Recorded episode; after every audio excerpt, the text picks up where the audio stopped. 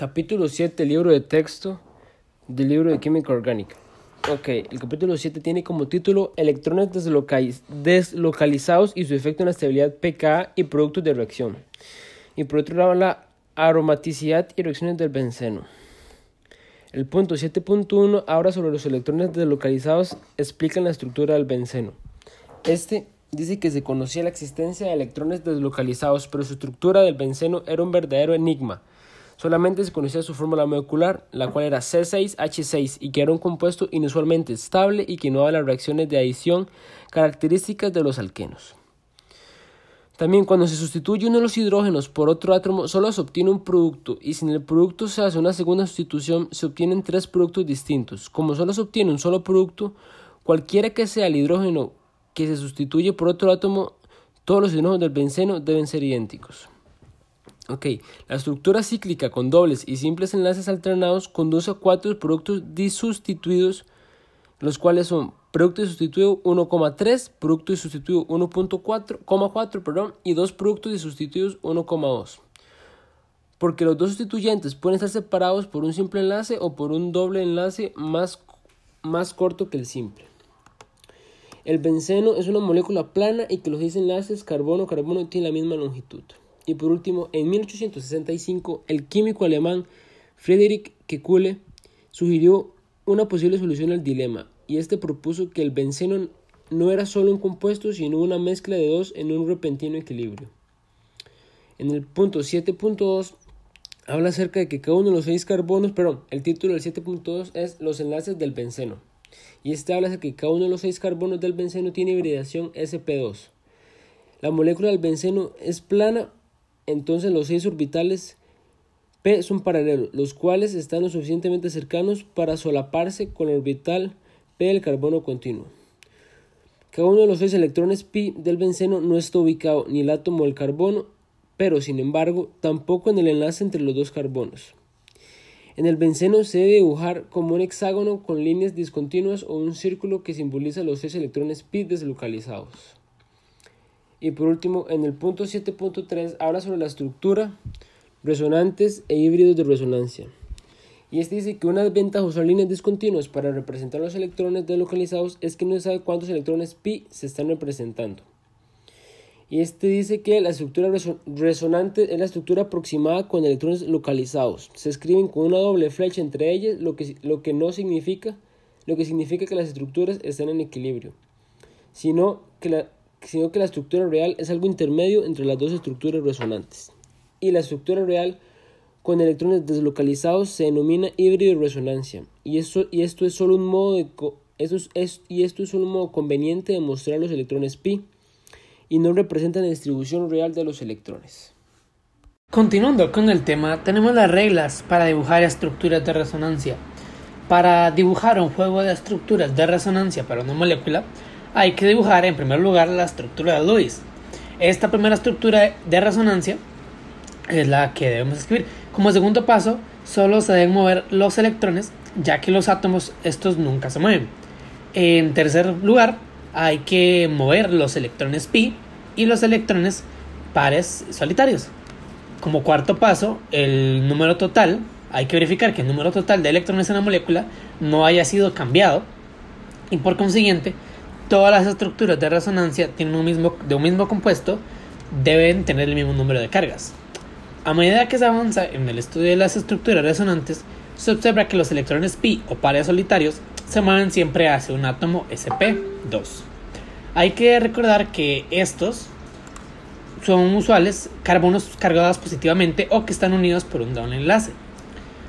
Luego, hablaremos de la energía de deslocalización que es un factor de la estabilidad. Los electrones deslocalizados estabilizan un compuesto y esta estabilidad se gana de los, de los compuestos por tener electrones deslocalizados y a esto se le llama energía de deslocalización, la cual, como definición, tiene que ser una medida de aumento de la estabilidad del compuesto con electrones deslocalizados con respecto al mismo. Ahí, esta energía de deslocalización de electrones también se puede llamar resonancia, y a esta misma energía de deslocalización también se le puede llamar energía de resonancia. Como los electrones deslocalizados aumentan la estabilidad del compuesto, se puede concluir con la siguiente frase: cuanto mayor sea el número de estructuras de resonancia, mayor será la energía de deslocalización. Como se viene planteando, los electrones deslocalizados aumentan la estabilidad de una molécula. Ejemplos claros de ello son los dienos. Un dieno aislado es cuando dos dobles enlaces son aislados o separados por más de un enlace simple. Y por otro lado, los dienos conjugados cuando solo se encuentran separados por un enlace simple. ¿Por qué un dieno conjugado es más estable que el aislado? Bueno, los electrones pi en cada uno de los dobles enlaces de un dieno aislado están localizados entre dos carbonos, y por el contrario, los electrones pi en un dieno conjugado están deslocalizados y ello estabiliza el compuesto. Es el mismo caso con los cationes alílico y bencílico con respecto a los más carbocationes.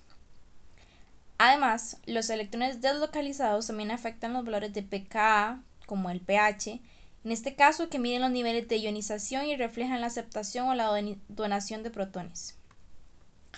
Por ejemplo, los iones carboxilato y carboxílico, su estabilidad se ve afectada por dos factores, el efecto inductivo y la deslocalización de los electrones, ya que su doble enlace estabiliza el ion carboxilato, haciendo descender la densidad electrónica del oxígeno cargado negativamente por efecto inductivo. El ion carboxilato se estabiliza ya que tiene dos estructuras de resonancia que son relativamente estables, mientras que el ácido carboxílico tiene, uno sola, tiene una sola, de manera que la pérdida de protón del ácido carboxílico viene acompañada de un incremento de la energía de deslocalización. En otras palabras, un aumento de la estabilidad. Por el contrario, todos los electrones en el alcohol y en su base conjugada están localizados, por lo que la pérdida del protón no supone un incremento en la energía de deslocalización. Bienvenidos a otro capítulo de Descubriendo la Química. El tema de esta semana es la química de aminoácidos, péptidos y proteínas. Asimismo descubriremos la química de los lípidos. Comenzaremos hablando de la nomenclatura de los aminoácidos, en los cuales nos encontraremos que los aminoácidos difieren solo en el sustituyente R está unido al carbono A. Luego veremos la configuración de los aminoácidos y cuál es un carbono A de todos los aminoácidos presentes en la naturaleza, excepto la glicerina, que contienen un centro asimétrico.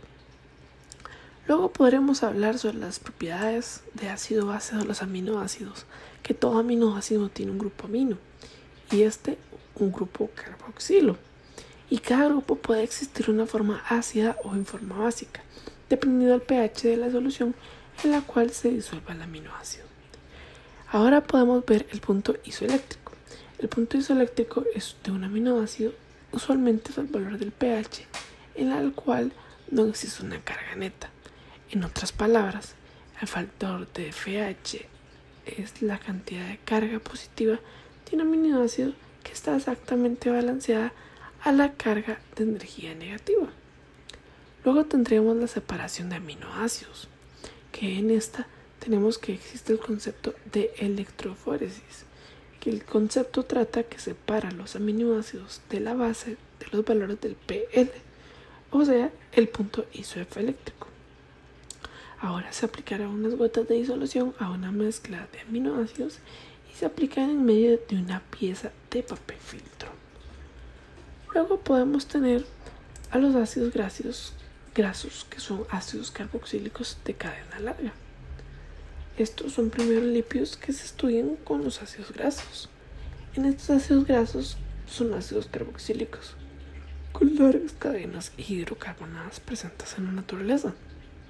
Estas no suelen tener ramificaciones y contienen un, no, no contienen un número par de carbonos, dado que se sintetizan a partir del acetato, o sea, son sintéticas.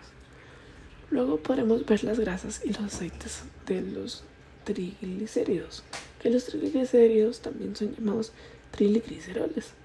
Estos son lípidos en los cuales cada uno de los tres grupos OH de la glicerina han formado un ester con un ácido graso. Si los tres componentes del ácido graso son los mismos, el compuesto es un triglicérido simple.